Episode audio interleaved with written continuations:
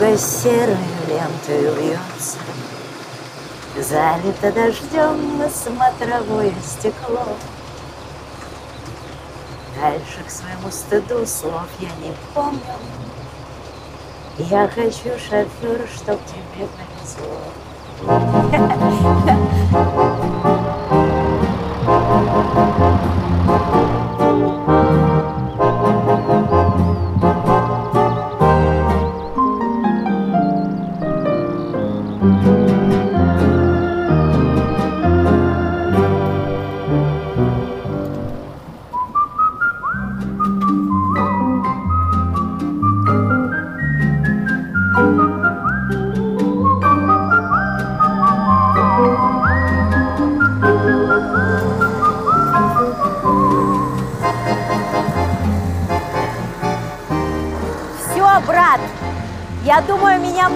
ручной уборки переводить уже.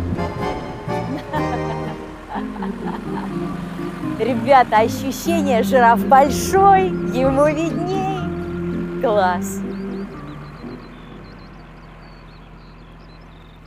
Смотрите, я все правильно Все делаю. правильно делаете. Главное не задевать. Вот вы берете ту веточку, которая прикреплен. Да, вот. Вот так. И вот здесь. Yes. Это мы что режем? Это что Но за сорт? это пино-нуар. Я все время ходила сегодня днем здесь и пела только одно. А, Крестьяне, чьи-то угодья. Маркиза, маркиза. Так, ну Маркиза рассказывайте, каким образом э, певица вдруг заделалась в винодело? В жизни никогда бы я не взялась за это дело, если бы не брат. Так. Потому что это не только там собирать виноград и придумывать дизайн этикетки, но и много всего сопутствующего и побочного. Вот. А брат занимается очень давно. Совершенно им никто не занимался этим заводом. Это еще в И, 90-е, да, кому нужно было 90-е. российское виноделие, да? Да. Брат, поскольку у меня деятельный, он чего только в своей жизни, каких бизнесов не попробовал. Они сначала, по-моему, на паях как-то... Вот лучше с ним поговорить. Я в эти дела просто стараюсь не лезть. У меня есть моих прекрасных 50 гектар законных. И я вот зарабатываю пенсию. Так, ну и что, вы за это время как-то начали разбираться или вы разбирались в вине? Я- У меня в жизни было два бизнеса. Э, Один бизнес – это духи. Они имели, кстати, очень большой Ой, успех я в правда 90-е. сейчас вспомнила, да, Правда? духи от Анжелики. Да, были духи, и при этом я аллергик. Я вообще не пользуюсь духами. Та же история с вином. Во-первых, я не пью. Теперь я начала уже пить красное вино. До белого я еще... Шампанское вообще не мой напиток, хотя у меня в линейке а, два игристых вина. Так, А белое не, так вот не научилась я. Вот не мой. Он для меня абсолютно вот что-то не, не родное. Я до сих пор с братом ругаюсь. Мне все время кажется, что в белом чего-то не хватает, какого-то букета. Он со мной спорит, и я, конечно, уже перестала сопротивляться, потому что я действительно в белом ничего не понимаю. А в красном могу поспорить. Маша, хочу я начать это интервью Так, и спросить, смело. да, и- Начало смело. и спросить, почему это вы заявляете все время, что имя Анжелика к вам так и не прижилось. А я что чувствую, то и заявляю. Оно для меня, мне кажется, очень жестким и каким-то... а, ну, к нему прилеплено очень много. Анжелика и король, Анжелика маркиза ангелов, кто там еще Анжелика. И поскольку эти фильмы мне казались всегда легкомысленными очень, конечно. Но продюсерский ход, а мне тогда было 18, поэтому я не спорила. А что вы сегодня чувствуете, когда вас объявляют на сцену? Я привыкла. Я понимаю, что это игра, и я в нее с удовольствием играю. А нельзя так, чтобы вот э, уже когда ты заслуженный артист, весь такой народный... Сказать, я был совершенно... А вообще, а вообще-то я, Я парень. да. А Вообще-то я Маша. И Ну, Маша Распутина абсо- сегодня не особо выступает. Нет, ну это абсолютно бессмысленно и не настолько принципиально, чтобы за это воевать. Хочу с вами такую, я не знаю, для ну, серьезную, тяжелую, наверное, тем- тему для девушки-артистки поговорить. Но, Спасибо за девушку. Да. Отдельно. а, но вот как раз о возрасте. Имеет ли он значение на сцене? Да, конечно. Каким образом? А, Первое и самое важное для меня – это репертуар. Потому что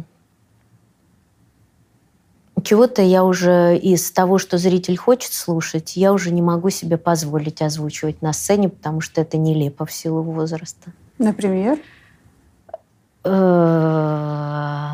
Да много чего, например. Например, пожар, например, стоплю. Ну, как выходит тетя 52 лет и «Эй, давай устроим пожар» и так далее. Ну, это ну нелепо. Что, пожар не можете устроить? Это же достаточно такие легкие, можно сказать, э, ну, чтобы не сказать слово примитивные, не обидеть э, автора, э, ну, такие достаточно в лоб какие-то тексты.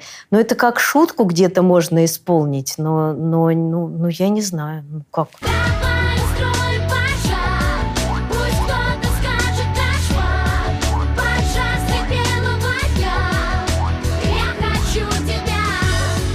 Ну как? Ну, ну что, женщина за 50 не может петь о сексе?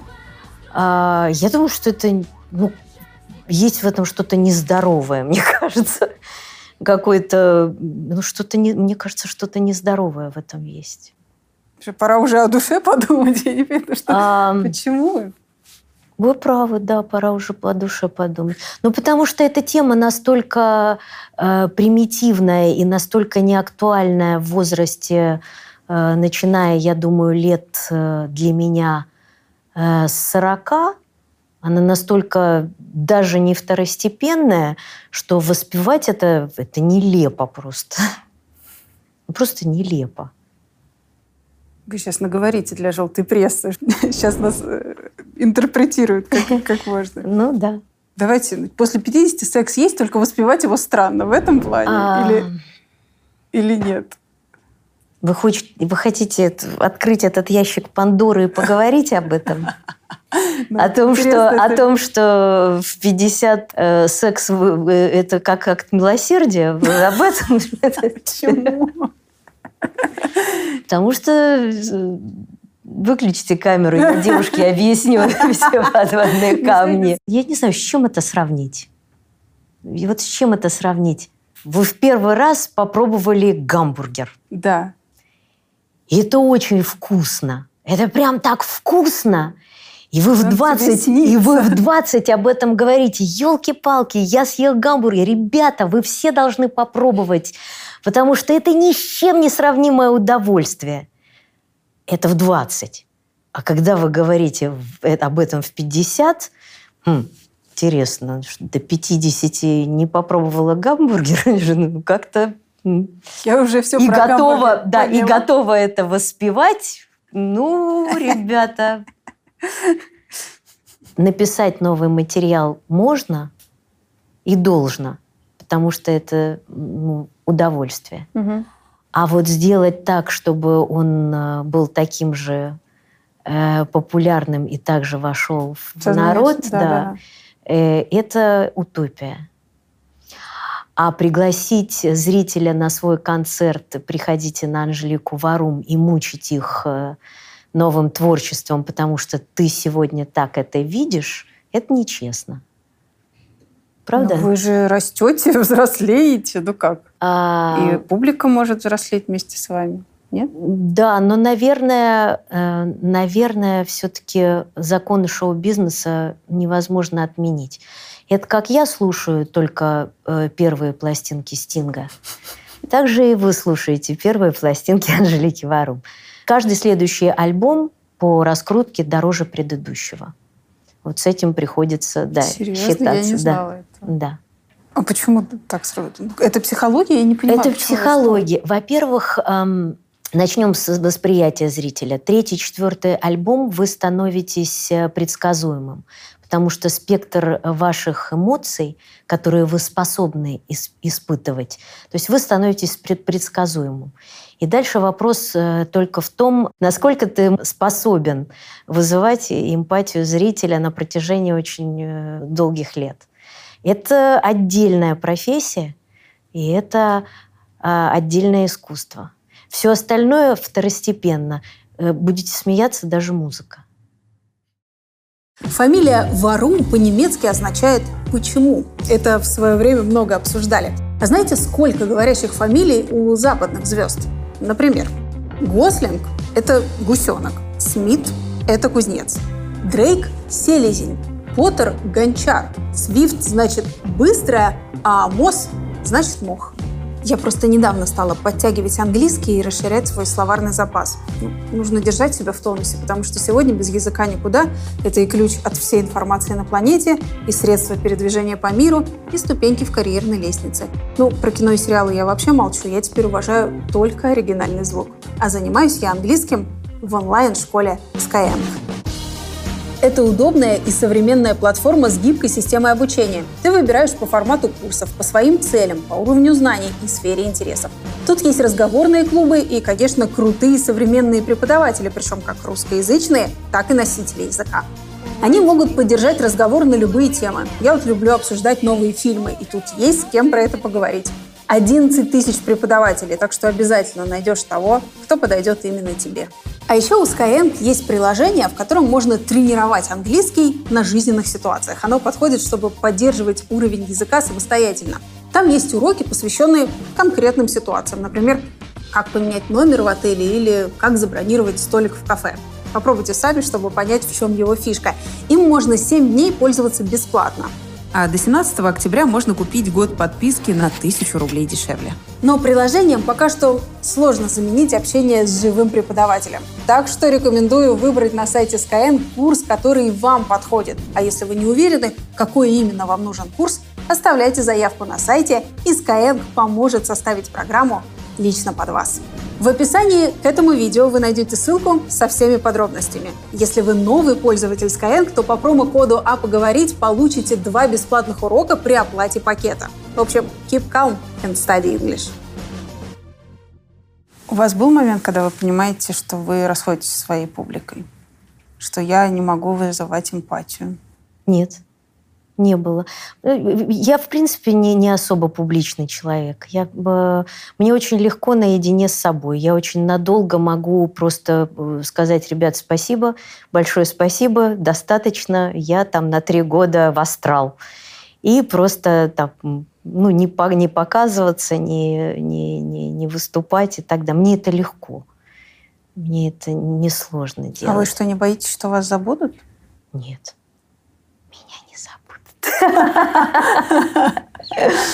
Нет. И э, есть же музыка, она же никуда не денется. И несколько, несколько поколений, они, они, они, они наши.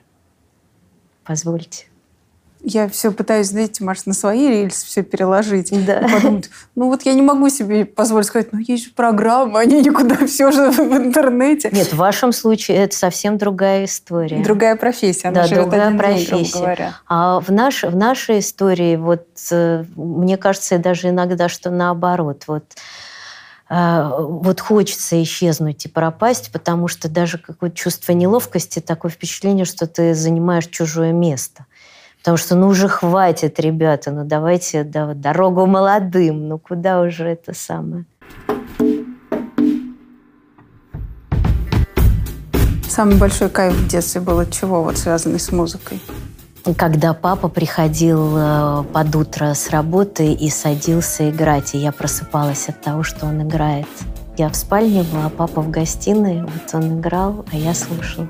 И я помню, удивительные вещи вот происходят, когда а, Леня переехал ко мне жить. Он да. просто взял чемоданы.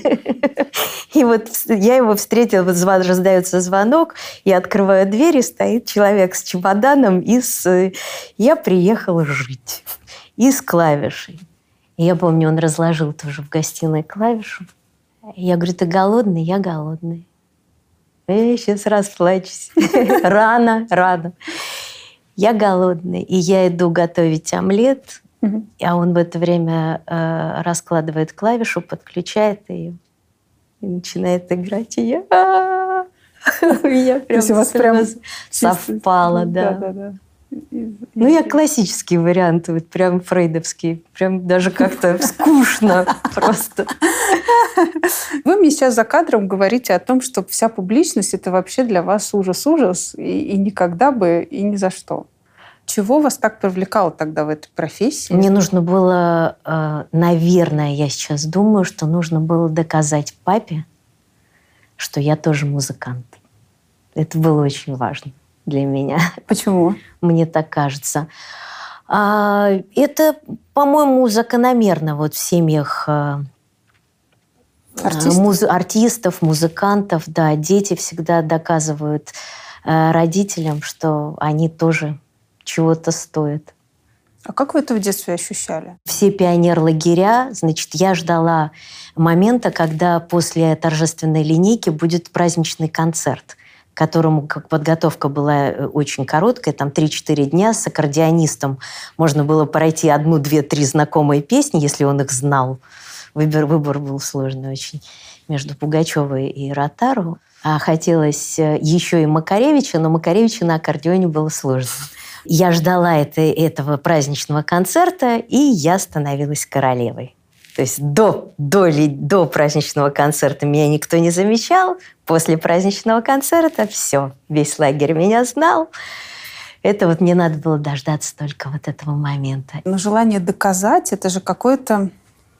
Ну, это, наверное, как добиться любви. Он часто говорил, что любит вас? Он стеснялся говорить об этом. Это было очень неловко. Неловко было. Вообще у моих родителей э, не принято было вот э, обнимать, э, хвалить. Это такое время наше было. Вот э, 70-е, 80-е. Это было не принято. Нужно было воспитывать ребенка бойцом. Ребенок должен был быть бойцом.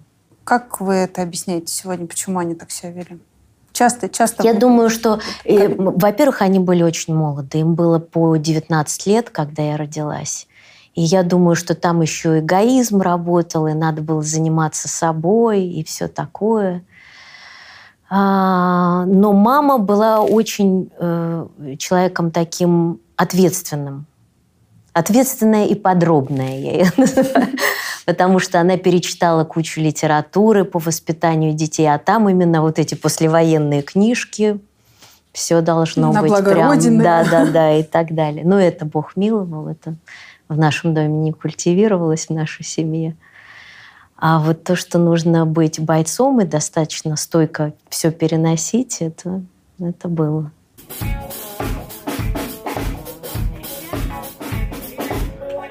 Вам хоть раз папа сказал, что сегодня ты была великолепна на сцене. И ты очень хорошая певица. Не, не помню. То есть вы не дождались от папы тех слов, которых вот вы всегда хотели, Нет. ждали, и поэтому ехали и Нет. пошли в эту профессию. Нет, для меня это было всегда таким мотиватором. И я думаю, что если бы папа меня хвалил, а, мне бы очень давно стало скучно. Я думаю, что он меня очень хорошо знал, очень хорошо чувствовал и точно знал, что нужно сделать для, а, для того, чтобы со мной случилось все то хорошее, что со мной случилось. Не в силу того, что там э, кто-то был плохим человеком и так далее, а потому что э, ну, потому что он так это не чувствовал. Он был э, очень ироничным. А, ему все это казалось э, игрой. И для него это не было так серьезно, может быть, как для меня. Ну, то есть э, надо знать папу, вот он очень ироничный. Ему не, не хотелось ни о чем говорить серьезно. Он стеснялся говорить серьезно, о чем бы то ни было. Может быть, поэтому, даже вероятнее всего. Давайте пока Ляля фашечку. Самашечка, нигде вопрос. Ты же все помнишь. И последний квадрат тоже восьмерочку. Ну, правда ведь? Скажи «да».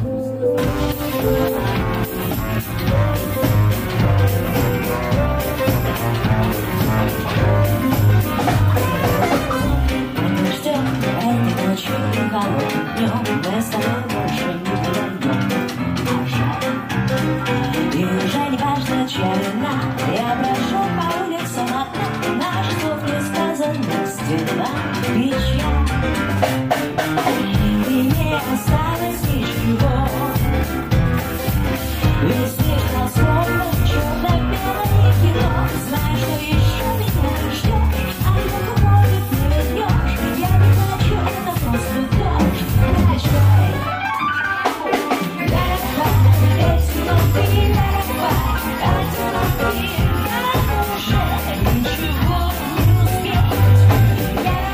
когда вы приехали в Москву, папа уже знал, что вы все, пойдете петь?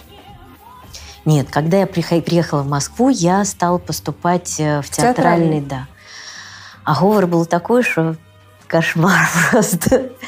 Вот. И в театральный я не поступила. И пока я год, значит, готовилась, папа меня взял в студию. Я напевала ему дымки.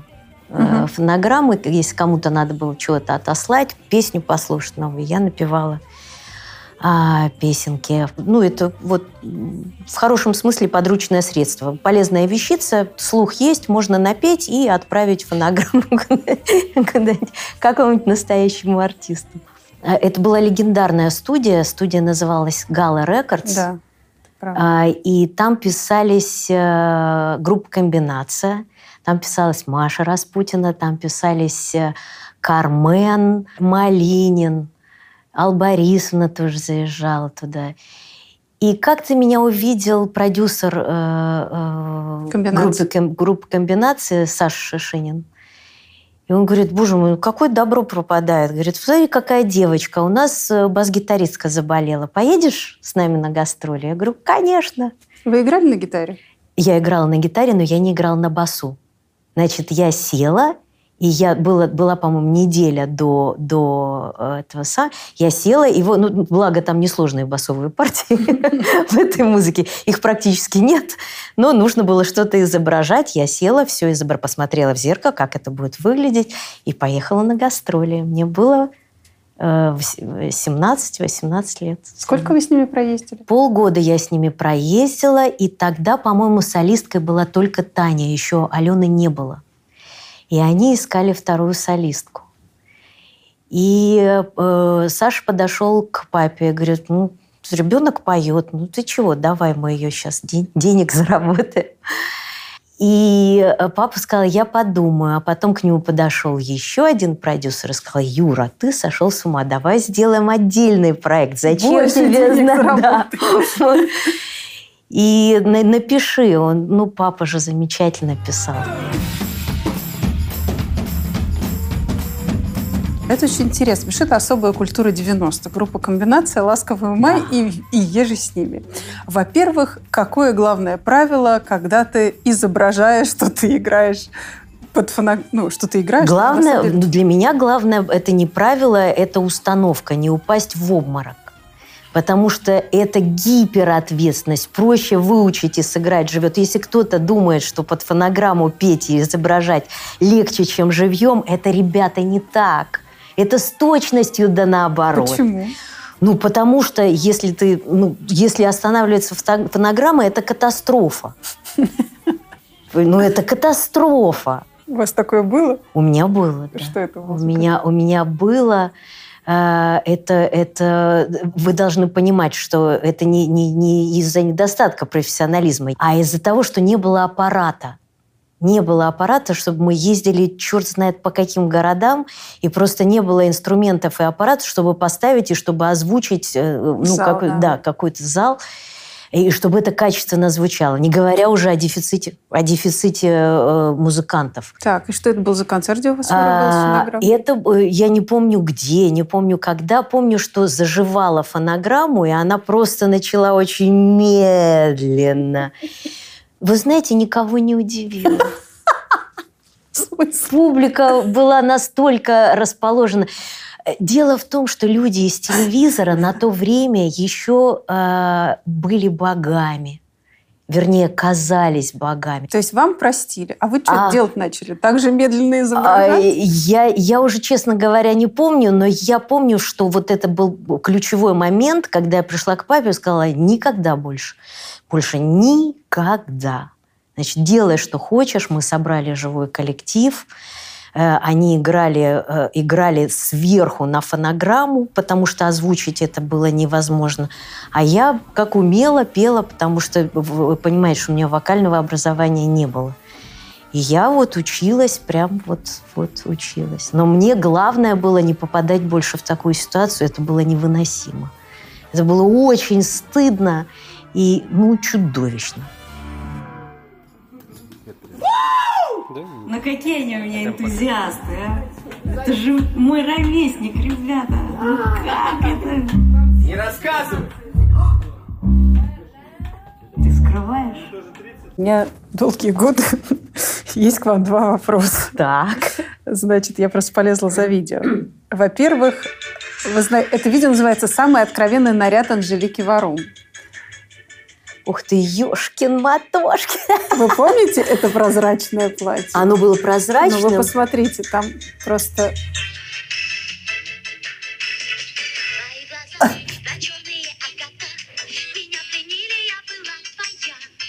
Вы видите? Ёшкин, нет, оно так не было, оно так не было, это так не Нет, было. подождите, в конце вы еще знаете, снимете юбку и Не останете на- в трусиках. Это я помню, да. Так, второй вопрос. Подождите, дайте ответить на Нет, вопрос. они, это один вопрос. Так, Какой позор. второй вопрос. Слушайте, ну Это, вот- к сожалению, а, я даже сейчас не смогу этот клип никогда показать, кому интересно. Он есть на Ютубе, но нас забанят. А, этот я знаю, да. Но это я здесь знаю. все голые, Это и вы в том числе. Да, это, Кто, вот, а теперь расскажите, кто, это, чье папин, это папин, творчество? это папин продюсерский. Причем снимал клип, знаете кто? Я вам сейчас скажу. А, Дима Месхиев. А, Замечательно. Ничего Да, себе! Режиссер великий просто да. так. Хорошо. Как происходили эти разговоры? Он приходит и говорит, значит так, ты ходишь голая в ночнушке и трусах, и вокруг одни голые женщины. Не, Как вам папа объяснял, что его дочь должна сейчас в ни- неглиже никак- выйти к публике? Никак не объяснял. Ну, в смысле, вы заходите, а там вот твой наряд. И у Да. вас нет никаких вопросов к этому наряду. В, в сколько мне лет было, я не помню. Нет, тогда не было. На том этапе не было. Мне было очень... э, Мне все очень нравилось. Мне прям нравилась э, э, откровенность, мне нравилась сексуальность, насколько я мог- себе ее представляла и насколько мне могло это позволить воспитание. Может быть, как раз вот это так нелепо, именно потому что был какой-то внутренний конфликт, который, который мешал уж совсем раскрыться и чувствовать себя... Ой, какой, какой, ой, господи. Я этого уже не помню. И это очень грустно Почему? сейчас. Это было не настолько талантливо, насколько хотелось бы, чтобы это было. Это было самое начало э, сексуальной революции в России, и мы, нам очень хотелось, потому что к тому времени уже появлялись фильмы «Девять с половиной недели», это все будоражило. А как это делать, чтобы это было красиво, не знал. достойно и эстетично? Мы только были первой волной, которая входила э, в это. Вот. Кто-то делал это более талантливо, кто-то менее. Мне в этом смысле не повезло.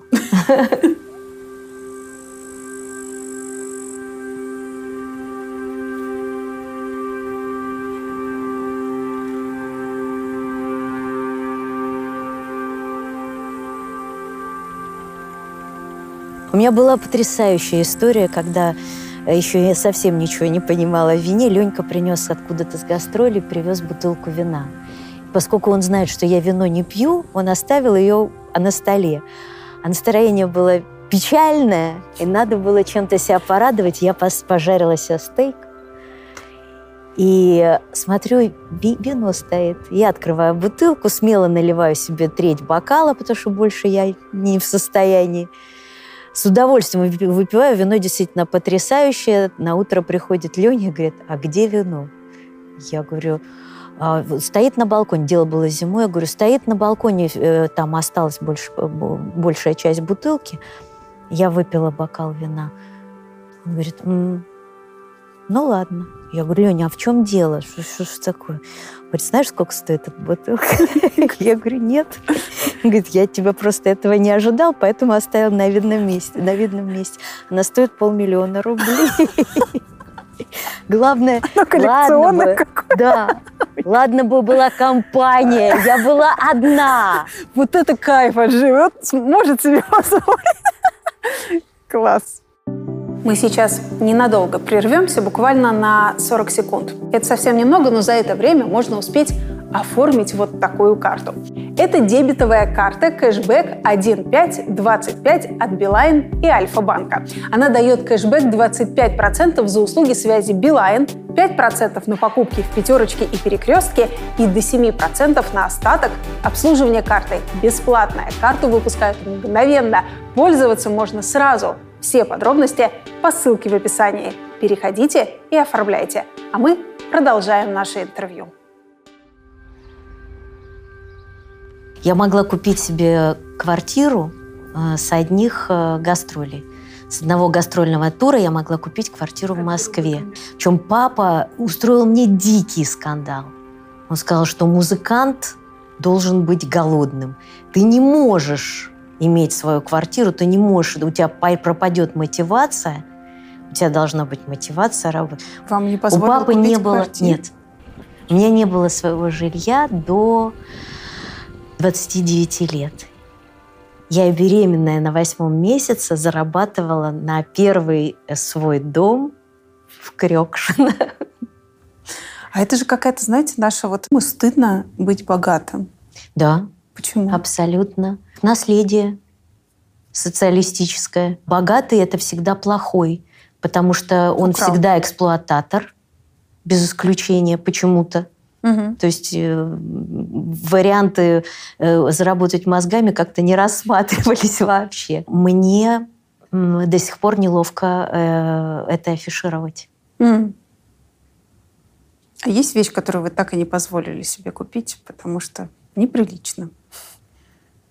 А до недавнего врем- времени, вот совсем до недавнего, э, сумка Louis Vuitton. Вы впервые купили себе дорогую В сумку? прошлом году. Я покупала дорогие бренды, но, но только те, которые нельзя было угадать, которые при э, первом взгляде нельзя вот угадать, что она, сколько она стоит. А сумка Louis Vuitton, она просто очень функциональная, очень классно придумана. Это когда сумочка на сумочку. Мгм. Я подумала, да пошло оно все, это же удобно. И вот в прошлом году у меня появилась первая сумка Луи Виттон. Сколько стоит? Не помню. Не скажу. Но если бы даже помнила, озвучивать бы не стала. Вы мне позволите? Самый неприятный момент вот в работе с папой какой был? На чем он настаивал? а вы- Когда что-то не получалось в студии, он начинал орать. Он так кричал, что у меня просто пе- пе- пере- пере- пере- пере- перехватывало горло, и я, я прям плакала несколько раз в студии. Потом по материалу, вот э, папа лирик, он очень хорошо пишет лирику, а для концертной программы нужна была какая-то динамика, и вот все, что он пытался писать веселого и ироничного, все это мне... Я каждый раз выходила, скрипя сердце на, на- на сцену, и ждала, когда же этот блок этих веселых песен закончится, потому что просто ну, нет сил моих. Просто не, я не знаю, что туда вложить, чтобы быть, как, чтобы быть э, Естественно. не естественной, а, как- а- не аргументированной, а убедительной. Это Это, было настолько песни? неубедительно. Ну вот, вот все, что вы мне тут надемонстрировали. Чем-то надо было брать, понимаете? Пришлось что-то там, какое-то шоу устраивать. Потому что музыкально меня это э, не устраивало, это мягко, мягко сказано. А сказать об этом папе... э, эм, ну вот я научилась где-то к 30 годам. А вот из этих юмористических песен, как вы говорите, Какое точное слово! Юмористическая программа. Да, но это так в советское время называлось. А теперь песня юмористическая. Все, что у нас не, коммунистическое, это юмористическое. Понимаете? Десяточка. Э, Вот из этих юмористических песен, э, что стало хитом? А, э, Человек-свисток, наверное, за счет, э, я думаю, текста и нелепости происходящего. Думаю, да, это Но пошло. вам это было... Я понятно. жутко стеснялась. Мне было ужасно стеснительно. И каждый раз, когда мне об этом напоминают, я краснею под слоем грима. Это просто какой-то позор. Вы давно ее слушали? А, Или вы ее исполняете? Я ее переслушивала. Как, э, мне Игорь Яковлевич э, Крутой сделал подарок. Он э, организовал мой тв- творческий вечер э, э, в честь 50-летия. И мне пришлось переслушивать все старые песни, и вот в числе других, многих других, выбирая репертуар для э, артистов, которые работали в этом концерте, я вот переслушивала «Человек И как вам сейчас эта песня? Чудовищно. Вот вы знаете, я послушала буквально. Потому что, потому что вы не испытывали такого количества негативных эмоций, как я. У вас это связано с ностальгией, с определенным временем. Нет, вот тогда в детстве она была стыда. мне чертовски непонятна, вообще что за бред. А вот сегодня, буквально недавно, ну, перед нашим интервью, я послушала эту песню, и я понимаю, что это, она звучит супер современно, очень саркастично. Это И как правда. бы- и, и, ну, это прям прикольно. Ну, Знаете что? Возможно, это просто песня не моя. Потому что вы сейчас сказали довольно саркастично. Может быть, если эту песню спел бы какой-нибудь э, Сережа Шнуров или кто-нибудь еще, бы выглядело... Просто меня в этой музыке не было, и в этой поэзии, не побоюсь этого слова, меня тоже не было. Э, Не было меня. И, и вот э, имитировать, конечно, это последнее дело. Что-то имитировать на сцене прилюдно. Что из э, юмористического еще было? Самурай, да, наверное? А зачем вы сейчас, я буду- испытываете? я буду угадывать. Мое, мое те- Ну вот все, что э, средний и выше среднего темпа, это не папин конек, на мой взгляд. Я могу ошибаться.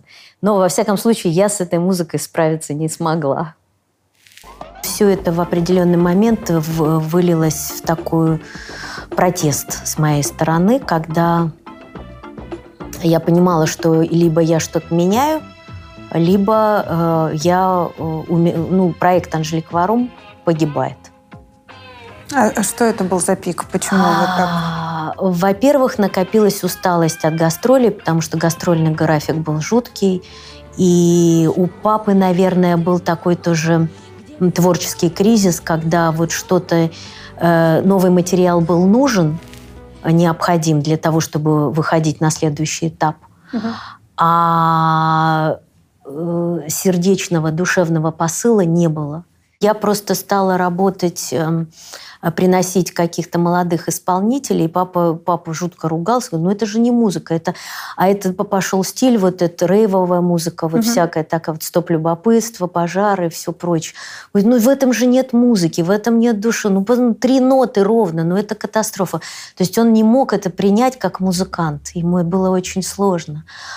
А я не могла больше работать в этом жанре, потому что мне было невозможно скучно. Ну, очень стало скучно, все было предсказуемо.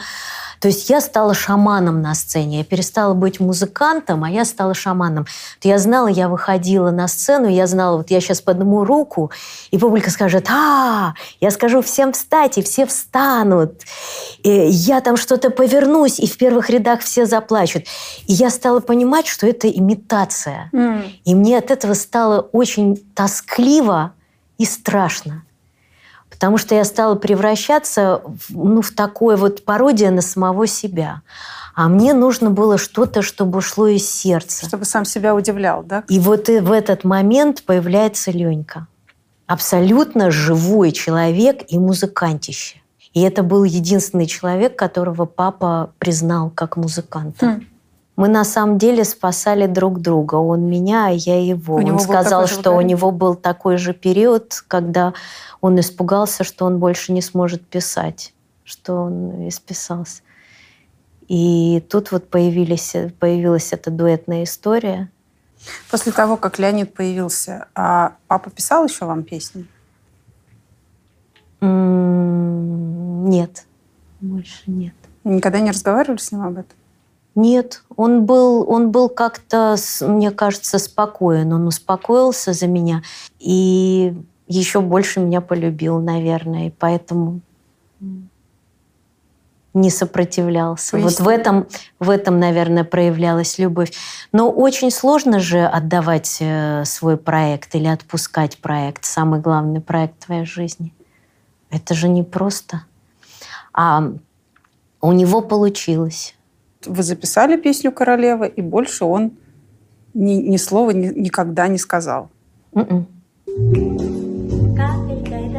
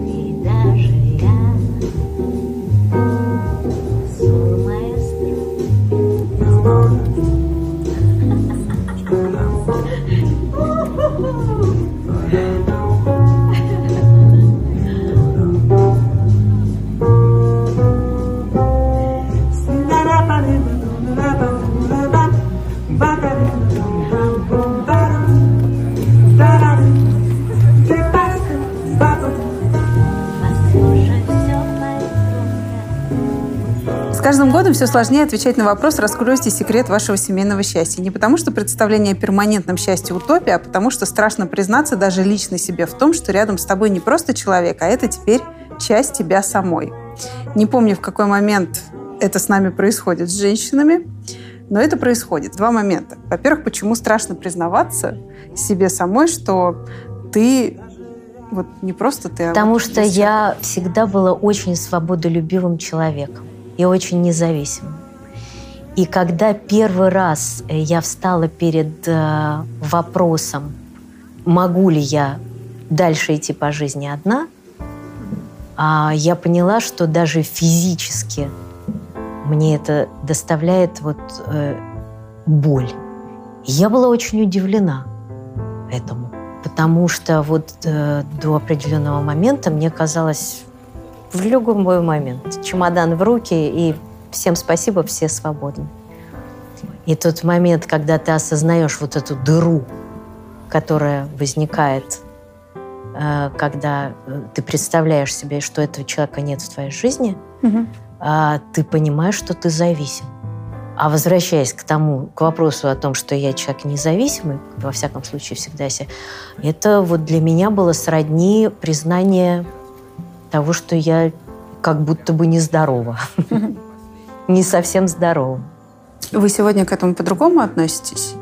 Или по-прежнему, что А, Знаете, когда у вас есть хронические болезни, вы как-то... учитесь с ними жить? Да, вы просто, вы просто с ними живете и даже э, э, периодически говорите им спасибо. Я вообще человек тандемный. Я вот, э, вот, видимо, это тоже вот такое вот от папы наследие. А, Я очень люблю работать в тандеме, жить в тандеме. А, То есть я себя чувствую, несмотря на то, что на всю мою любовь к независимости, а, я очень люблю себя часть- э, чувствовать частью Мгм. неотъемлемой частью и очень важной частью, без которой, но частью. Это вот э, ребро Адама, вот это про меня. Абсолютно.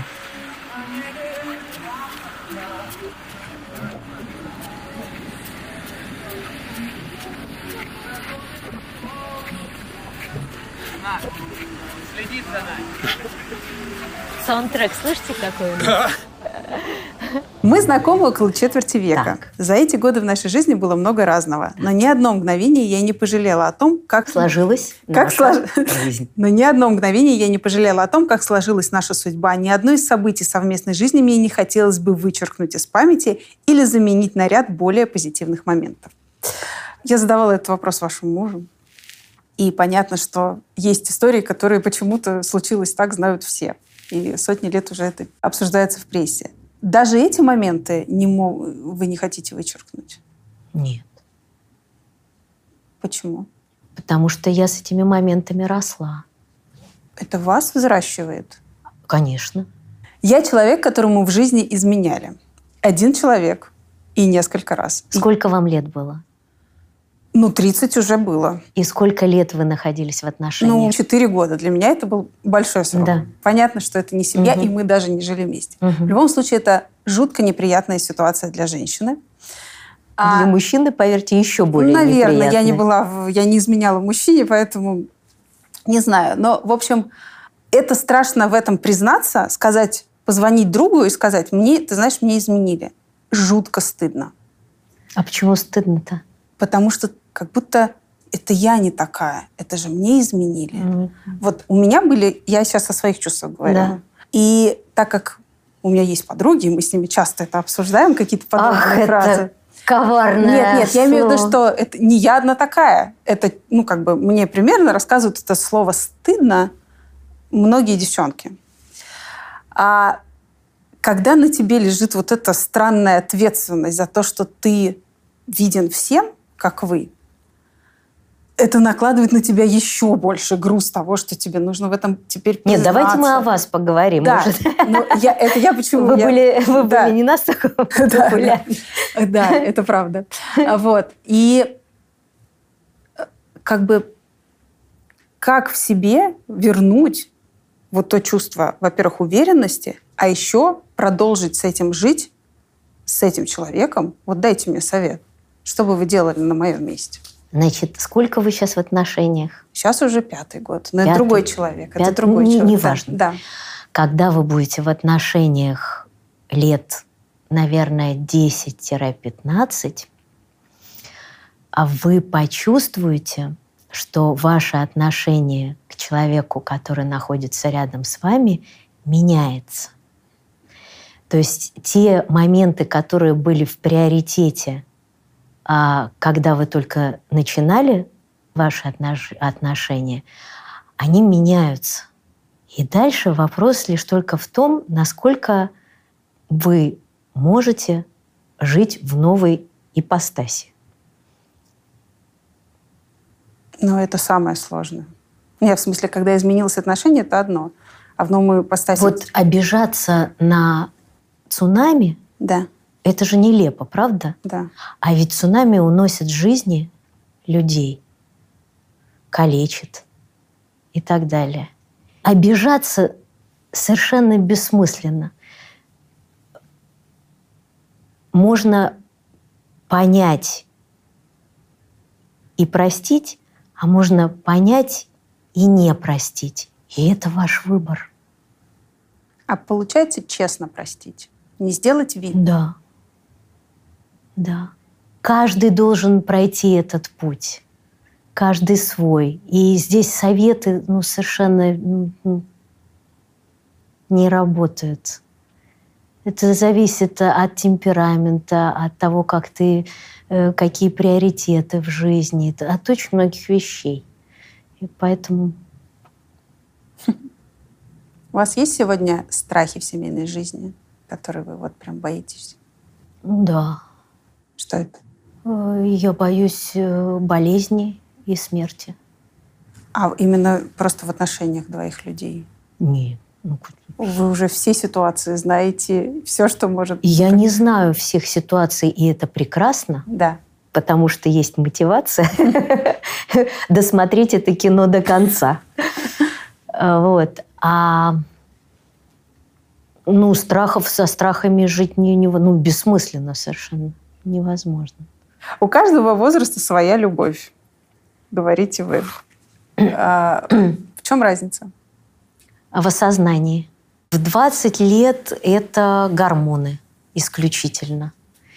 А потом со временем ты понимаешь, что тебе чего-то отчаянно не хватает. И к 30 примерно, в моем случае, ты понимаешь, чего именно. Mm. А, тебе нужен а, друг, тебе нужен человек, который будет говорить с тобой на одном языке, тебе нужен человек, который восхищается такой же, э, той же музыкой, что и ты, теми же книгами, что и ты, теми же фильмами. Тебе нужен эм, слово такое простое, а я его забыла. Тебе нужен единомышленник, потому что э, тебе в такой простой манипуляции, как интимные отношения, э, не, не хватает э, масштаба и глубины. Это как в том фильме «О чем с тобой трахаться». Вот. Чтобы было, да? Совершенно. О чем? совершенно. Я вам прощаю это слово. Я сказала его с удовольствием. Это я поняла, да. А, хорошо. А в 50? А в 50 это человек, на которого ты можешь положиться, э, человек, который тебя не предаст, и человек, который в той уязвимой позиции, в которой, в принципе, находится женщина в этом возрасте, а, будет э, тебе настоящим другом.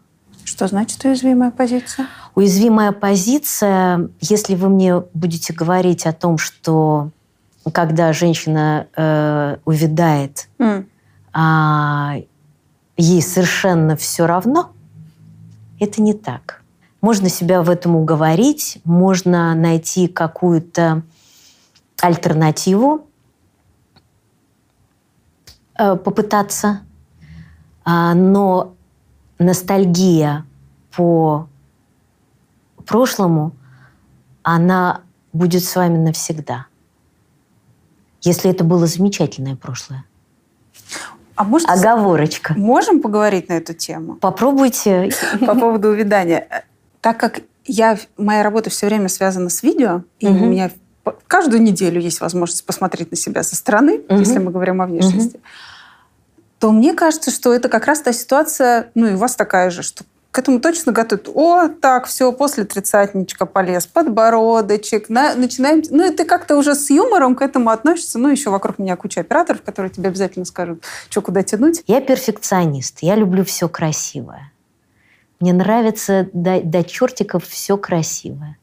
И, конечно, когда что-то меня не устраивает во мне или в себе или самой, или в, в окружающем мире, я это достаточно болезненно воспринимаю. Это свойство характера.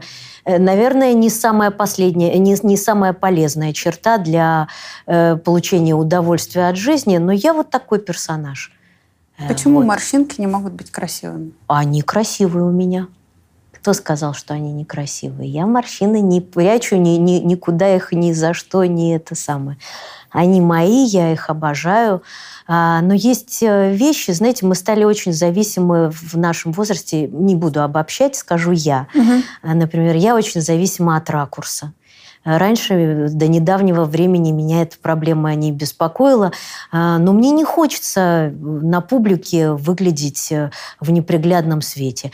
Это сродни, сродни не сказать, что неуважению к публике, но скорее, ну, как бы это сказать, в этом есть что-то и какая-то небрежность.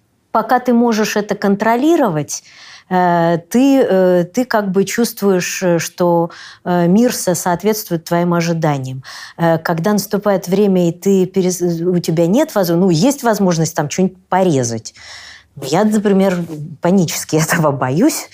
Э, и я понимаю, что результат может быть любим, любым, и мне это страшно. Э, вот. Ну, когда совсем, наверное, невыносимо будет терпеть, вполне возможно. Вы что, еще не экспериментировали да. ни разу? С, с, с лицом я, я боюсь. Вот лицо трогать мне страшно.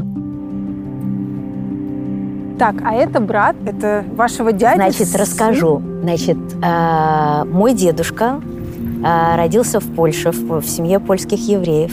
Так. А, их было, а, по-моему, семь человек детей. И когда началась война, только двое из них, старшие братья, успели бежать э, в Украину. Угу. И вот э, мой дедушка и второй брат э, это они родные братья. Наши отцы двоюродные братья а мы троюродные э, братья и сестры. И вы всегда были так дружны с детства? Нет, с детства нет. С детства нет, э, поскольку э, Танюха с э, сестрой, с э, Аликом, они э, жили в Новороссийске, а я во Львове. Мы хорошо познакомились, когда Таня переехала в Москву. Угу. Она, э, у меня математика, она закончила физтех.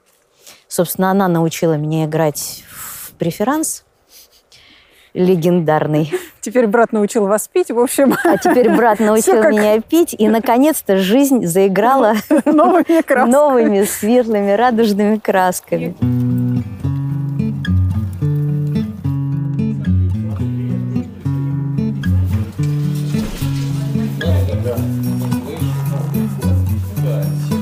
Так, салат оливье, салат с креветками, салат с форелью, слабая Я соль. рекомендовал э, оливье, оливье необычное. Это только название. вот Ага, это, знаете, а худеть за меня вы будете потом? Спасибо В большое. принципе, и могу и я.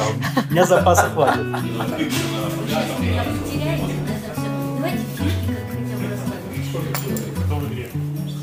Сестра, ё-моё. Не, ну а сколько мы не Ну ты играли? просто проигрываешь постоянно, поэтому... Олег, Мне надоели это вот эти сейчас- разговоры в пользу бедных. Боже мой. Маш, А, только надо сразу команду дать. Есть, есть задача проиграть? А, да, А, ну нет, если надо, мы тебе, конечно, проиграем. подожди, как будто ты когда-то у меня выигрывал. Я просто понять не могу.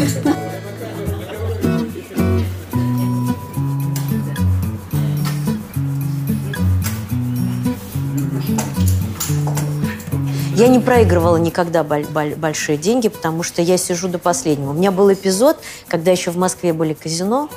а, Я просидела за столом 14 часов. Мне жутко не шла карта, я много проиграла, и я пока не отыгралась и не вышла в нули, я не встала из-за стола.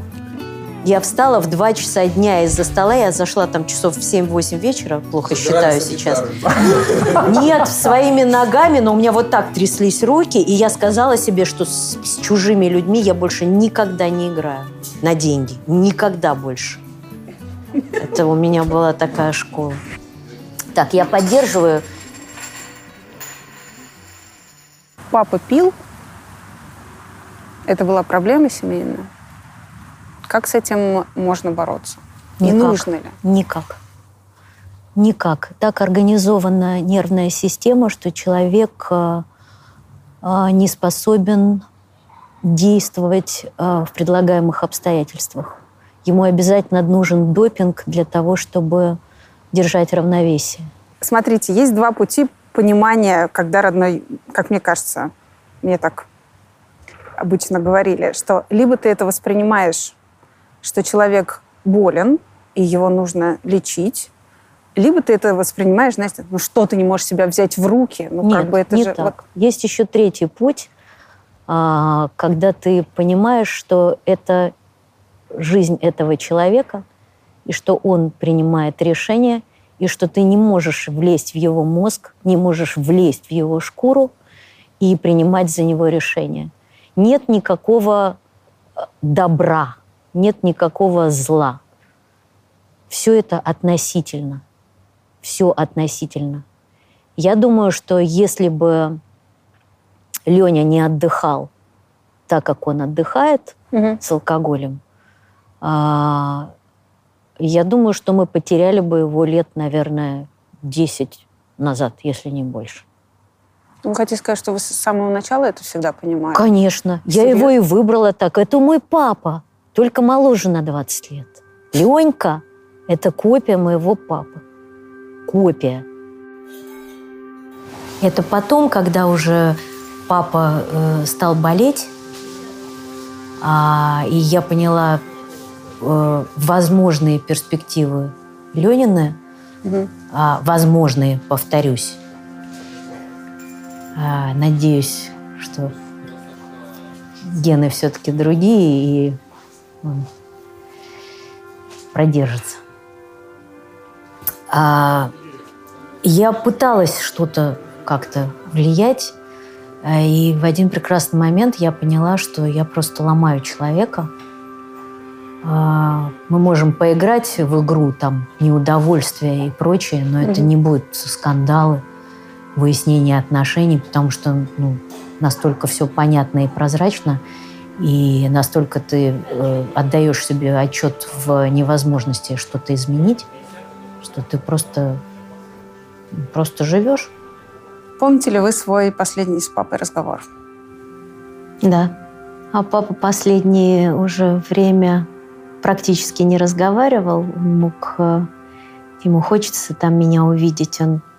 Марусь. Я захожу в комнату, он... Ему, ну, тяжело, наверное, было уже. Он так... А перед уходом он мне сказал, Марусь, я его недооценил. Кого?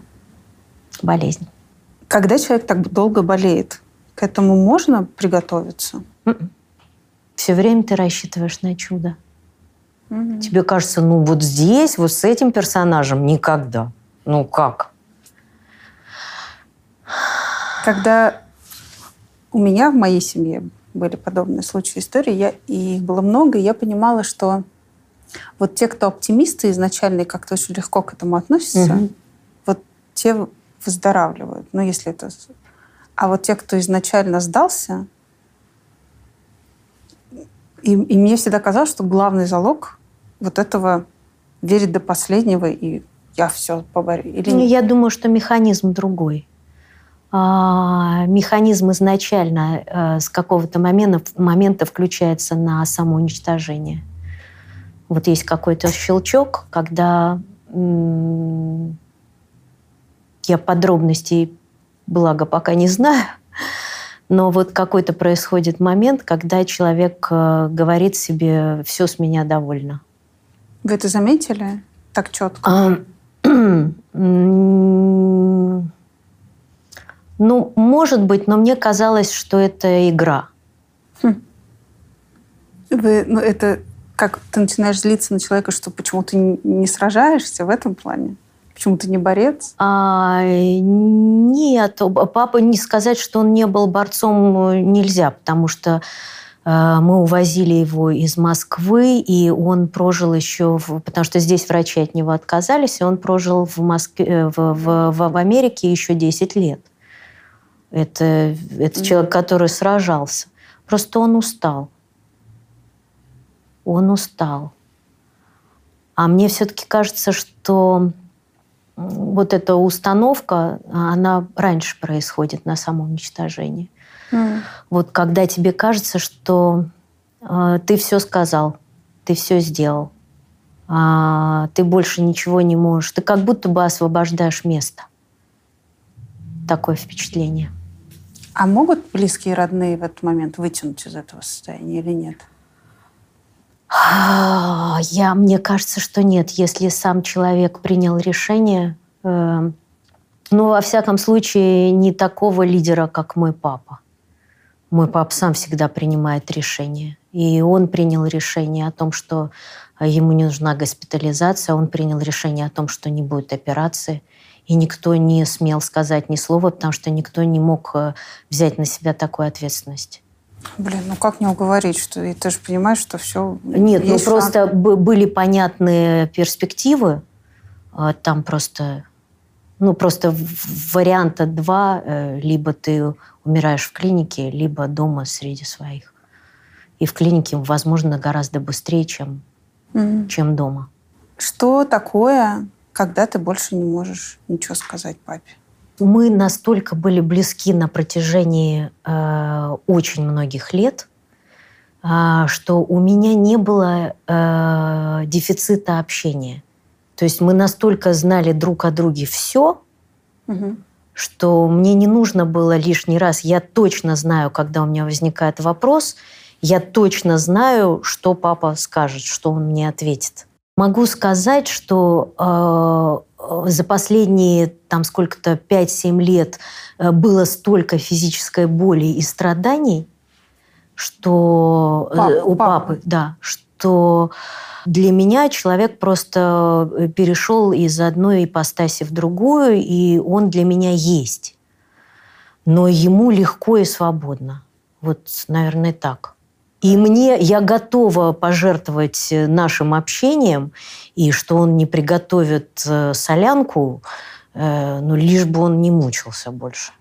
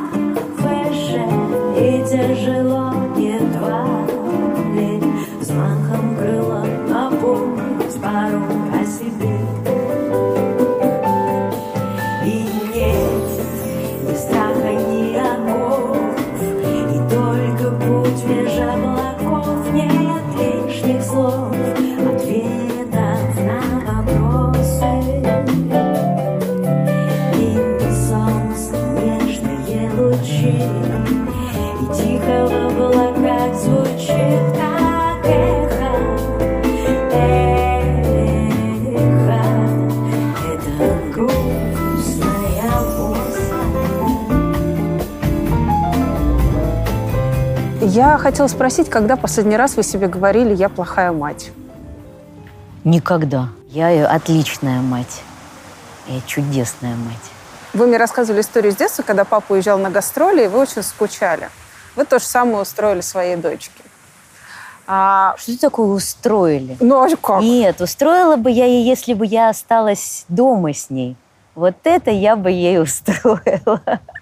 У нее было вольготное детство. Вот, вот, не знаю, насколько вы знакомы с навязчивым педантизмом. Я не знаю, что было бы с, с моим ребенком, если бы я была все время рядом.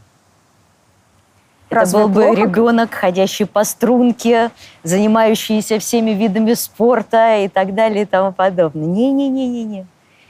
Нет, Ну, вы- вкладывать энергию нужно в себя. Во-первых, давайте развенчаем легенду. Всем кажется, что круглый год меня не было рядом с ребенком, я появлялась только раз в год и так далее.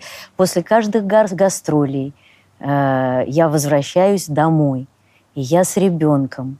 Мы жили большой семьей. Я, Леня, мой ребенок, мой папа, его жена, мой брат. Периодически я уезжала на гастроли. На работу, да. И возвращалась в этот дом. После каждого тура садилась в самолет и летела в Америку к ребенку. К ребенку. Не гулять, не на дискотеку, не... а к ребенку в дом, наш общий большой дом. Насколько Лиза популярна как музыкант? Ну, все познается в сравнении. Конечно, она э, сориентирована в уровне популярности на нас, А, но это ошибка. Я ей каждый раз пытаюсь это объяснить, потому что э, очень важен процесс в данном случае. Потому что когда во главе угла стоит то, что ты должен быть популярным, и тебя должны все знать, ну, это порочно. Но они выступают. Они выступают в кафешках, в клубах, да. Может ли она сама себя содержать сегодня? Эм, да. И делает так? Или у вас все-таки Нет, другие? я, мы помогаем. Мы помогаем, но мы этот вопрос очень давно решили. Мне было очень страшно, когда она мне там лет в 7 или в 8, мы с ней сели играть что-то в куклы, во что-то сели играть по ролям. Там она одной куклой, я второй. Мгм. И она говорит, нет, по- пораньше это было. И она, вот это мой дом, вот это моя кухня, мы сейчас будем кушать. Я говорю, Лиз, а кем ты работаешь? Она говорит, а я не работаю. Я говорю, да, говорю, интересно. А почему ты не работаешь? А кто работает? Она так задумалась. Муж. Я говорю, да, как интересно. А ты что делаешь? Она говорит, а я занимаюсь домом, там что, что-то там такое. Понятно. А если муж не захочет больше зарабатывать, а захочет, как ты, ничего не делать, ты что будешь делать? Она так призадумалась. Я найду подругу. Я говорю, да, и что, подруга вместо тебя будет работать? Она говорит, да, здорово. И тут у меня щелкнуло. Какой пробел! Мне стало так страшно. И, в общем, началось, на- начался образовательный момент, что нужно работать обязательно, что нужно себя обеспечивать.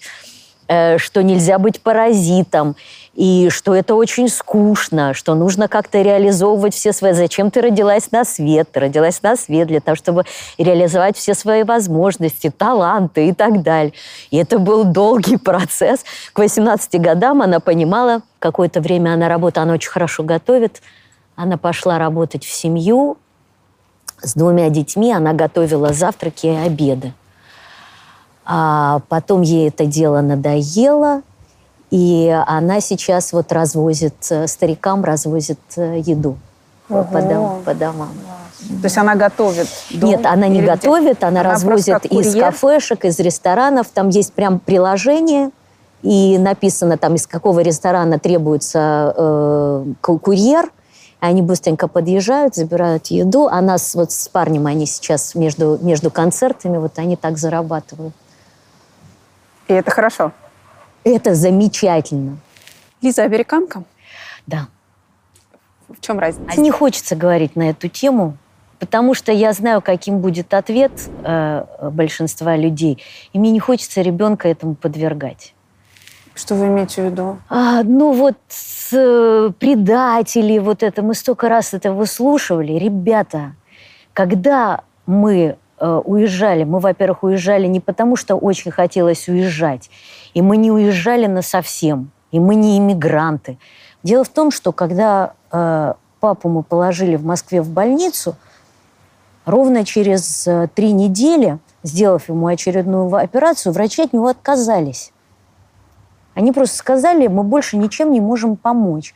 А лечащий врач повернулся и уехал в отпуск. И папу с гангреной отправили домой.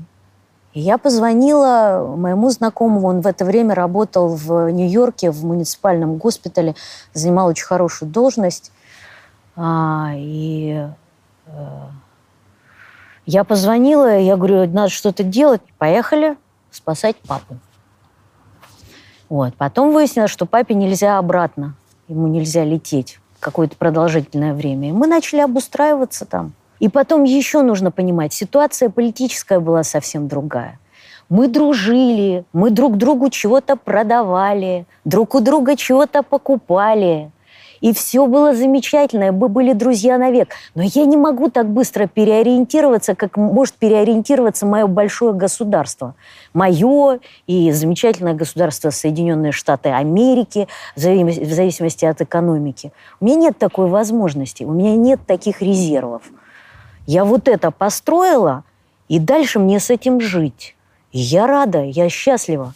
И не надо мне ставить в это вину, это нечестно. Ну, Так вот, я не ставлю вину. Я просто- знаю, что это Да, не да. вы. Я знаю, что вы озвучиваете. Да, нет, я не знаю, помните ли вы такого писателя Эдуарда Тополя, Да. человек, который Мгм. тоже в начале 80, господи, в каком 80 по-моему, он эмигрировал, и он мне рассказывал удивительную историю про своего сына, который американец, э, и он говорит, что мне ему приходилось объяснять, что такое второгодник, а он не мог понять это слово. И, я, и вот мне интересно, что если Лиза, как вы говорите, все-таки американка, то вот это вот на тонких материях есть ли что-то, У что нее приходит? что в ней американского? Ну, могу сказать, что, что она озвучивала из американского. А, например, ей совершенно непонятно, как э, э, в России люди обсуждают друг друга. Э, в чем одет, как выглядишь, толстый ты или худой.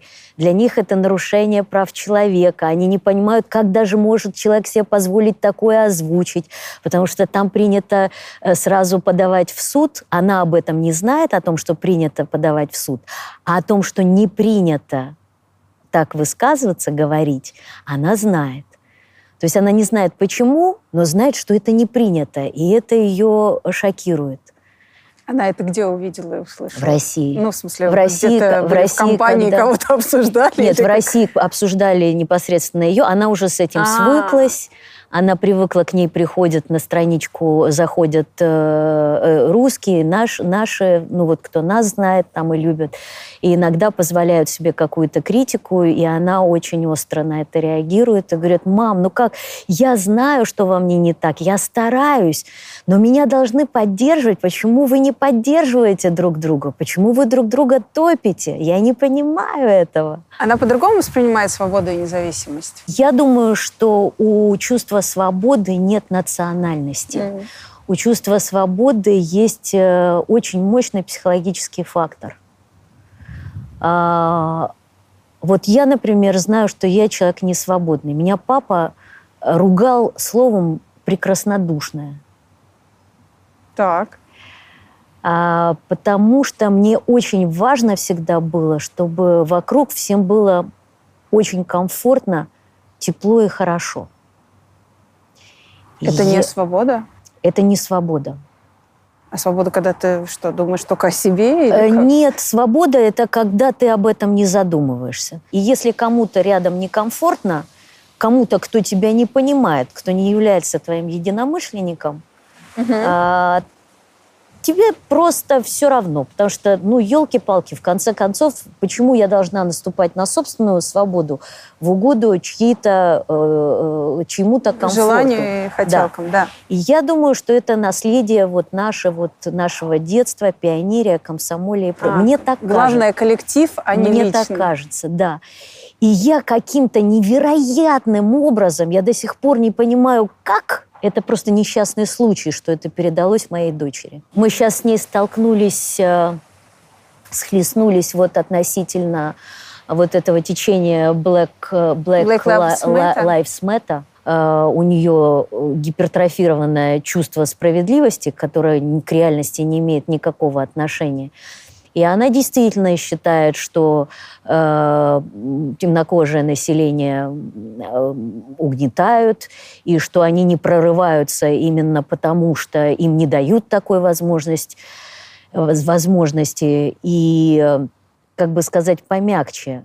Я-то, вас, э, я-то пожила. И я-то знаю, что если не на 100%, то отчасти это не так. Я просто считаю, что э, должно быть равноправие. Мгм.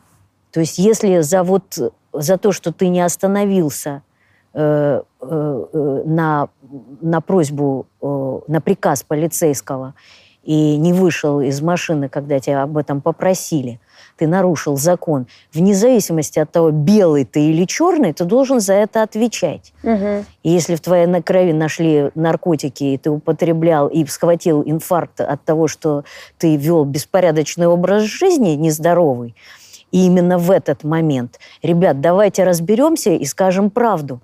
А не будем целовать ноги, становиться на колени. Я сейчас, я никогда не была расистом. Я как э, нацменьшинство, хотя язык не поворачивается, а, я знаю, что это такое. Я знаю, что такое дискриминация, я знаю, что и так далее и тому подобное. Но это перебор. Это явный перебор. Это ты, тебе кажется, что ты в сумасшедшем доме вот сейчас, когда человек, один человек перед другим падает на колени и начинает целовать им башмаки. Да вы что, ребят, вы с ума посходили? Что с вами? Но мне кажется, что у них как раз чувство гражданского и вот того, что я пони- понимаю, знаю свои права и обязанности. У них как-то больше и лучше выражено, чем у нас. Э, То есть Я с этим согласна. Ну, во-первых, вы должны понимать, что мы же на сломе. Мы очень хорошо знали свои обязанности на протяжении 78 лет. Прекрасно знали свои обязанности. Другое дело, что это была утопия, и многие к этому были не готовы. То есть э, нам очень повезло с э, тем, что мы вошли в этот период в до- достаточно молодом возрасте. А те, кто были за нами, вот наши родители, а, м- многие же сломались, они просто не понимали, как в этих условиях. Ведь стало много таких вещей достаточно циничных. И те люди, которые были на это способны, они, собственно говоря, им удалось э, чего-то чего добиться и достичь, потому что они были такими всегда. Они классно маскировались, Но вот, например, ни мои родители, ни родители, ни Ленина родители, они не смогли э, так бы постепенно, благодаря какому-то там врожденному интеллекту, э, там, здравому смыслу и чему-то еще, они сумели адаптироваться, но это им было некомфортно. Я бы, например, никогда не могла стать э, иммигрантом. Я, я просто молюсь, чтобы у меня до конца дней была возможность вот путешествовать, чтобы ничего не случилось, чтобы не опустился какой-нибудь опять там бумажный, хрустальный или какой-нибудь еще занавес, э, уже вне зависимости на какое время, потому что у меня этого времени нет. У меня его просто нет.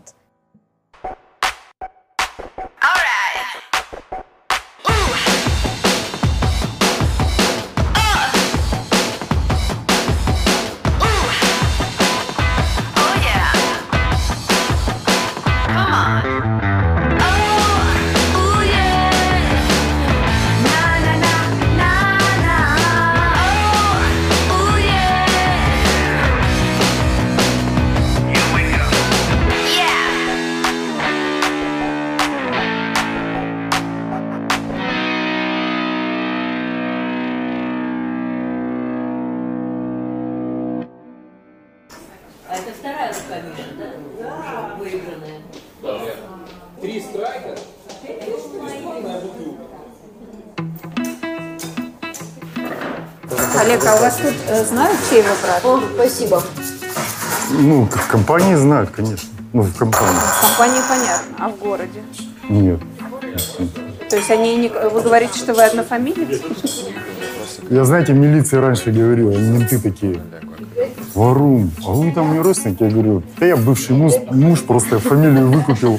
Серьезно? Да. А вам когда-нибудь фамилия-то помогала? Дела решать? Да тут же главное мозги. В бизнесе такие вещи не помогают, скорее мешают. Они да. привлекают лишнее внимание, Мы же даже с вином... и появляется предвзятость, и это гораздо сложнее в бизнесе. В бизнесе лучше быть no-name, насколько я себя это понимаю. Не, не в смысле, не, не- ну, делать большой свою компанию, а не быть чьим-то сыном, чьим-то братом. Это, это очень мешает. Ирина, положение? Участвуете? Я о душе поговорить, а все за деньги. Мы больше про деньги, да. Можно душу поставить. Когда деньги кончатся. Вы давно были в своем родном городе? Давно. Я не была, наверное, лет... Ой, лет 5-6. Нет, на самом деле я стараюсь, э, старалась ездить. Я рассчитывала, что я через три года поеду. Как-то все не складывалось. И тут вот этот, грянул этот карантин. И вот поездка не состоялась. Я не к тому, что вы, въе- вы въездная? Я Украину? въездная, да. Я не могу ездить в Крым. Я не езжу в Крым уже очень много лет. Вы не ездите в Крым? Нет. У меня Именно нет по- возможности. В смысле возможности? Ну как, э, есть возможность, если въезжать только через, через Украину. А почему Ну, вы как все не, у не меня, полетите? у меня, потому что я попадаю в черные списки, и я не, не, не смогу приехать во Львов. А, то есть вы это держите в голове? Обязательно, И вы а как же? У меня там, у меня там родные, у меня там бабушкина сестра, ей 96 лет. Ну, когда-то ее надо навещать. У меня там могилы, за которыми только я ухаживаю. Ну, там я оставляю деньги, чтобы ухаживали. Но, но мне приходится там приезжать, смотреть за могилами. Вот когда это твое детство, и, и ты там родился, и происходит... А сегодня ты живешь очень давно и работаешь в России. Происходит вся эта ситуация. Как, как к этому можно относиться? Ну, как к сумасшедшему дому. А как еще к этому можно относиться? Сумасшедший дом. У вас есть ситуация того, что у вас здесь требуют занять позицию, и там требуют занять У меня позицию? невозможно требовать занять позицию, потому что я сразу посылаю. Потому что здесь не может быть никакой позиции. Не может быть никакой позиции. Ну, типа, ты за этих или за тех? Ну, я что, сумасшедшая? Я за человечество, за мирное сосуществование. Мое мнение такое же, как большинства здравомыслящих людей на планете, вне зависимости от географии, национальности и чего. Вообще политика, э, когда люди собираются стайками, кучками, Ну, читайте Шопенгауэра, ребята. Есть в этом что-то нездоровое. Мгм. Это не значит, что тут могут возникнуть вопросы. Э, национальная, как это, Идея Э, национальности. идея, да. Вот, вот, ребята. Сегодня много говорят о том, один мы народ с украинцами или разный. Мы очень похожи. Мы, мы родные. У меня есть и украинские корни, еврейские корни, польские корни, белорусские корни. Чего у меня только не, на, не понамешано. И Может, поэтому во мне это вызывает такой протест, потому что я не моно, Да. я стерео А вы, кстати, когда-то сталкивались вообще с вот этим? с антисемитизмом. Мгм. Да. Как ты выглядел? Ой, да нет уже в живых этих людей. На меня дело заводили. Да Я- у меня мальчик, э, э, мой товарищ, э, нарисовал мне картинку, он очень- очень хорошо рисовал, а тогда же еще даже переводных... Вы даже не знаете, что такое переводные картинки? Как не знаю, очень хорошо знаю. знаете, они были в дефиците. И мне друг нарисовал э, Викторию, окрашенную в, э, в цвета американского флага. И я наклеила эту штуку в, дневник, вообще без задней мысли. Я была абсолютно аполитична, я училась в пятом классе. Просто очень красивая картинка. Я боюсь, что я на то время даже не знала, как выглядит американский флаг. Так. Вот. И на меня завели дело. Было дело, что я за политику Белого дома. За антисоветчину. Можете представить, ребенок в пятом классе, что? Что такое политика? Мама, обалдеть.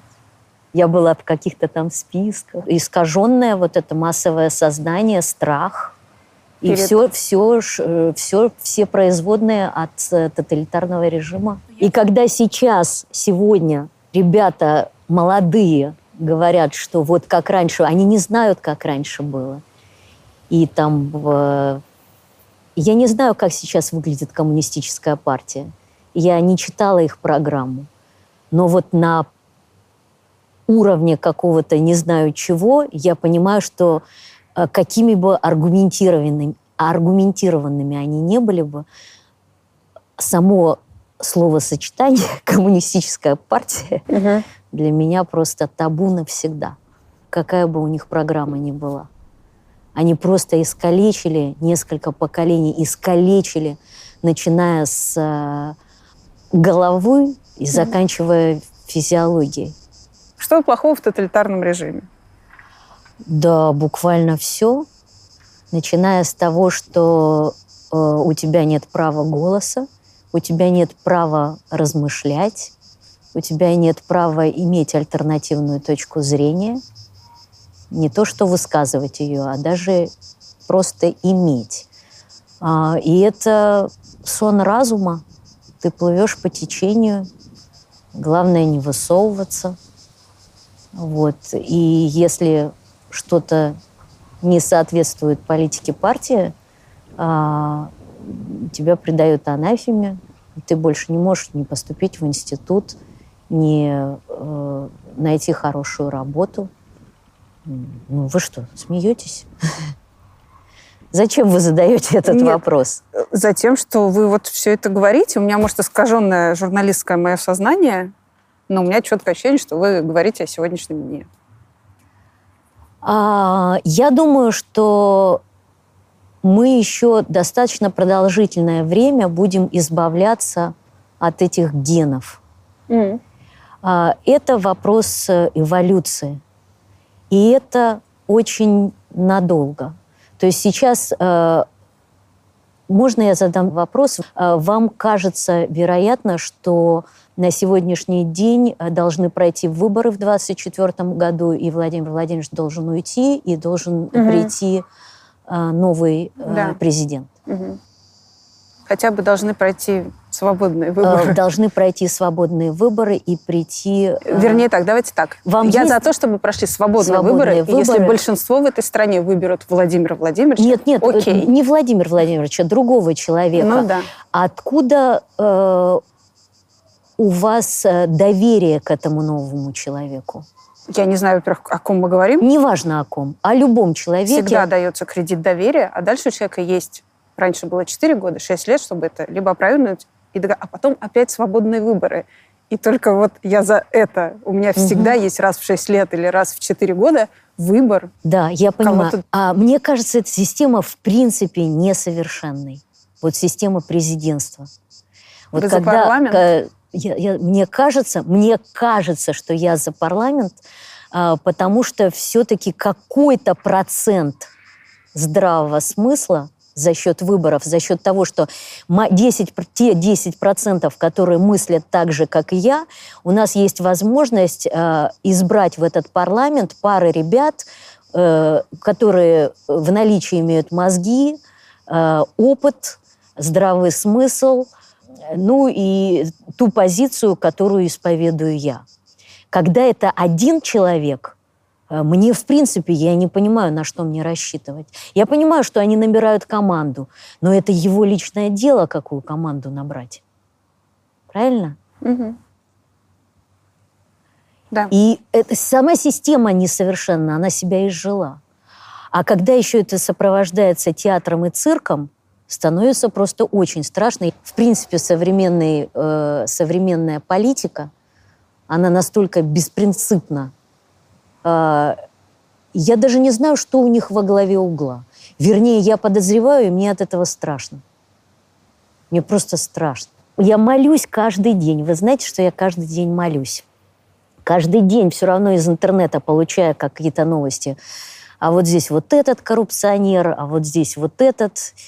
И ты думаешь, вот ты молишься, чтобы это было неправдой. Потому что поменять ты ничего не можешь. Ты не можешь прийти и спросить. То есть возможность прийти есть. Спросить нету.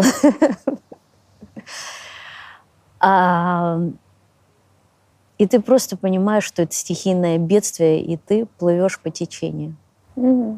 А, Потому что я была какое-то время революционером, у меня были достаточно такие радикальные взгляды на все, как у любого глупого человека. Но когда ты начинаешь разбираться, начинаешь осознавать масштаб вообще всего, ты понимаешь, что Ты ничего не, сможешь изменить? нет, конечно. Нет, а как все? Начни с себя. Вот это эволюция, эволюция э, такая штука. э, о, господи, как бы это сказать? Было бы здорово, если бы у человечества хватало выдержки на какие-то вещи. Я понимаю, что у нас э, в масштабах Вселенной слишком мало времени для того, чтобы выжидать, когда будет лучше. И, естественно, у нас куча претензий и прочее. А, Но нет ничего э, страшнее э, убийства. Мне кажется, это самое страшное, что может с нами приключиться.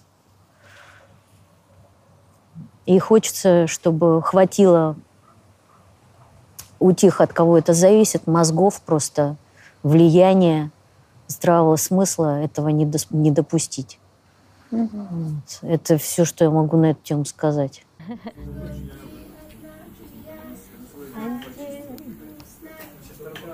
Постарею, пойду к тебе на бэйби.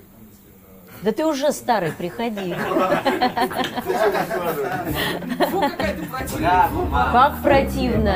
Фу, вот противная баба, ужас. Ну, цыгане не сидеют просто. Вот я Цыгане да, не сидеют. вот, вот евреи уже А давно седые. Цыгане не сидеют. Цыгане уже седые на спорте.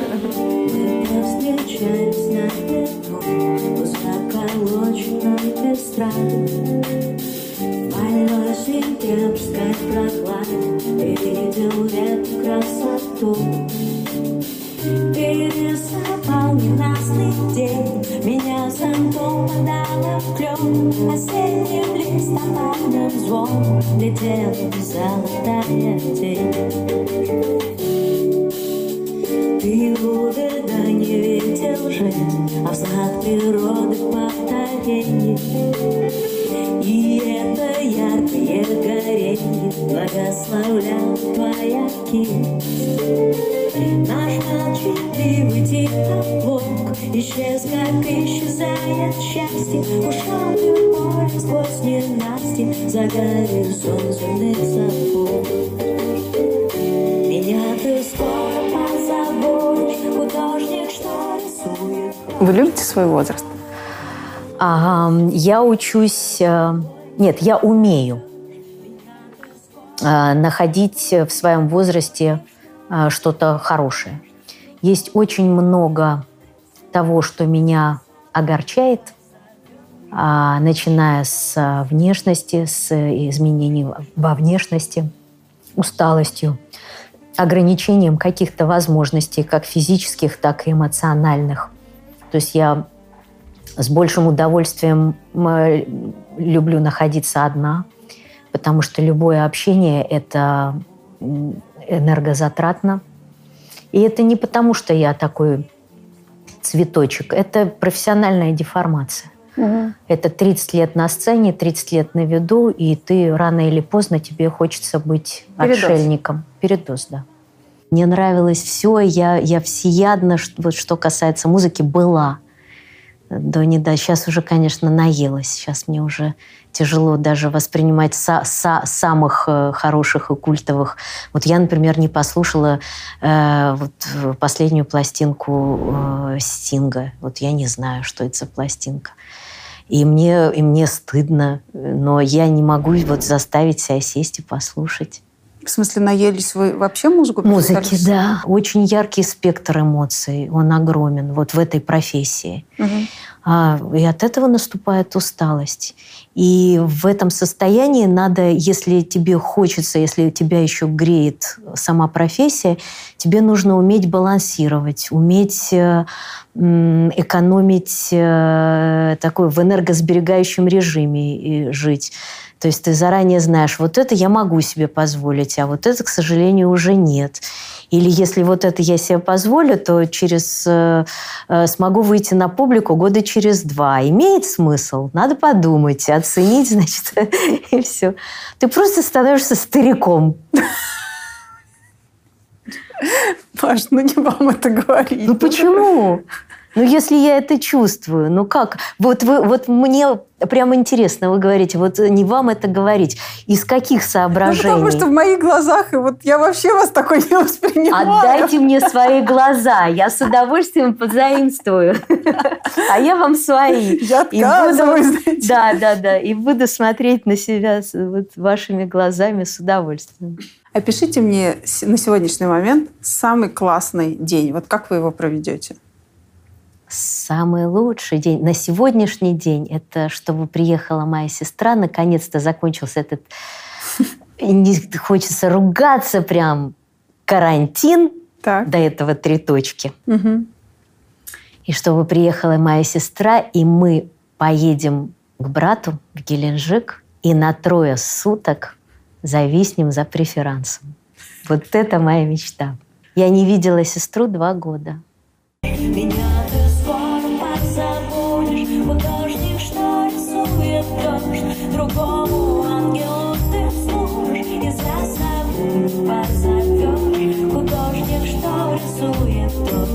художник, что рисует.